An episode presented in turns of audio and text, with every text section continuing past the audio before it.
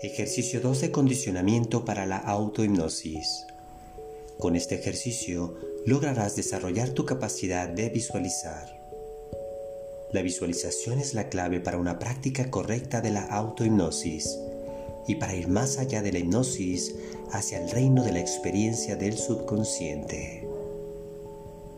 Y para iniciar con este ejercicio, siéntate cómodamente y cierra los ojos y visualiza las letras de tu nombre lentamente, una por una.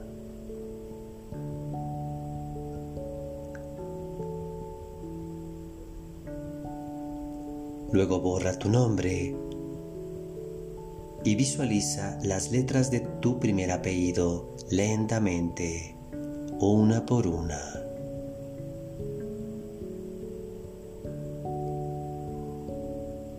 Luego bórralo y visualiza por último las letras de tu segundo apellido lentamente, también una por una.